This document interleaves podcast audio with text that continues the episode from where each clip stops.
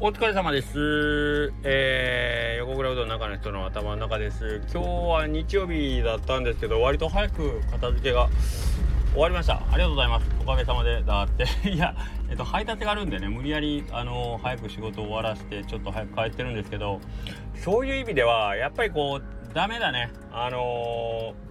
ー、ケツの時間が決まってない仕事はダメだ。だらだらしちゃう。今日みたいに、えー、6時には配達に出るってね、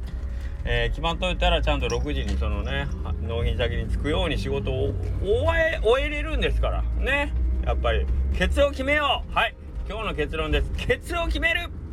いや僕が言いたかったことはそういうことじゃないですけど。けどまあ一応一つ出ました。はい。今日の一つ目、えー、ケツそうや。昨日もあの梶川さんのイベント集うにね行ってきたじゃないですか。ね、あれだって、まあ、えー、山下さんと一緒に待ち合わせだったんで、えっ、ー、と、これ、津田うが例えば、昨日6時から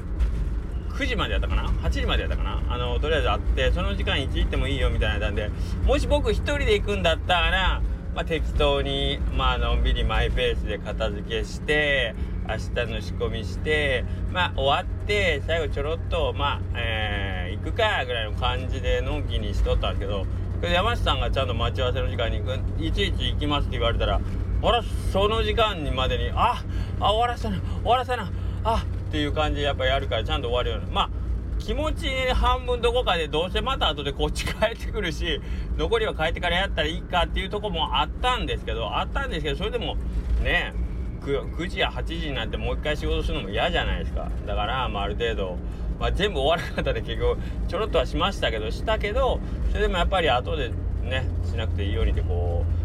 う鞭打って頑張りますよね。まあそのそれでしっかりあの夜の集いも楽しめると。うんいうことなんでやっぱケツを決める大事ですね。はい。ケツ決め。うん今日の今日の教訓ケツケツを決めるですね。はい。えー、じゃあ終わろう。じゃあ2分はちょっとな。っていうのもあるんですけど。えっ、ー、とそうそう。昨日のねあのまあ集うとかでもそう思ったんですけどえっ、ー、とやっぱりねあのー、よくなんかあるじゃないですか。誰かに会いに行ってなんかしてんの見て刺激をもらいましたとかさあの、いや僕も頑張ろうと思いますみたいな。別にあのバカにしてるわけじゃないけど僕よくそういうの言うんですけどそれ何何をしてそう思うかって言ったらやっぱりそのやってる人に会うとかさえっ、ー、となんかやってる人を見るとかさやってる人の話を聞くとか、まあ、やってやってた成果を見るとかそれですよね。それで僕らまあその刺激をまあ刺激を受けるっていう言い方をするとなんかうんとちょっとあれかもしれないですけどやっぱ影響力がある人っていうのはやっぱその人のやってる行動ででね、えー、相手のその気持ちをこう変化させるというかさやっぱりアクションに対する僕たちはリアクションで動くわけなんでやっぱりまずはアクションですよね。主体的に動く、えー、まあそこに意図があろうとなかろうとですね、えー、とりあえず動いてみてで結局周りっていうのはそのやったことに対する、えー、評価とか感想とかまあリアクションをね、えどうするわけですよ。無反応っていうリアクションもあるあるでしょうしね。ね。うん。なんで、えっ、ー、と、まあ、それを受けてどうかっていうところがあると思うんで、で、そこを、え自分がもう一回捉え直すっていうことで、えー、やっていくんですよね、僕たちの人生って。それしかないんですよね。はい。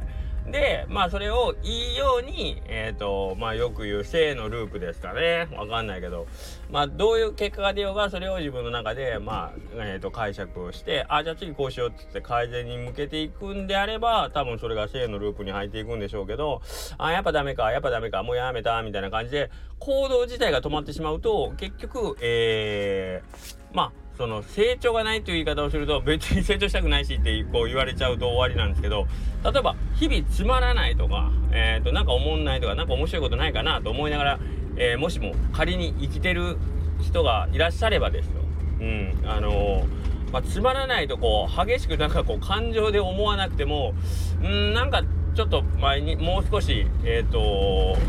わ、えー、ピリッとした ピリッとした日常が送りたいなみたいなとかわかんないけど変わり映えがしないな毎日みたいな。俺の人生このままずっと行くのか？みたいな。芥川龍之介やったかな？ぼんやりとした不安のやうなものみたいなこと言ってましたよね。芥川やったか？太宰やったか？わかりませんけど。はい、まあ、そのぼんやりとした不安のやうなものにあのー、を感じた時にやっぱりなんかこう自分で、えー、ちっちゃいことでいいんで行動を起こしてみる。僕の場合はまあ例えば新しい文房具を買うとか多分ものすごく行動としてはちっちゃいんですけどそれでちょっとテンション上がってよしこのペンで字書こうみたいなねで字書いてるうちにまあ例えばちょっと思って日々思ってたことをなんかこうちょろちょろ書き留めていくうちにアイデアが出たり、えー、考えがまとまったりあ俺こんなこと考えてたんやっていうのがちょっと整理されたりするんで僕の割とえっ、ー、と行動のきっかけは文房具を買うですね。ノートかペンか100円とかね、えー、それぐらいのお金を、えー、まあ使ってないノートとペンが 山のようにあるんであの嫁はんから「これいつ使うの？死ぬまでに使うてな」っていつも言われるんですけど。えっ、とまあそんな感じでなんかこう何か動きをしようという。僕の僕の好きな言葉に好きな言葉っていうかえっ、ー、とさすがだなと思う。あのアインシュタインがね言ってた。えっ、ー、と昨日と同じことと昨日と同じことをして、えー、今日違う結果を得ようとするのは狂気だ狂人だっていうね。まさに。まさにそうです。毎日同じことやってなんか日々一緒やな。なんか面白いこと起こらんかなってそう言い出し始めるともうその人は狂ってるよっていう。ね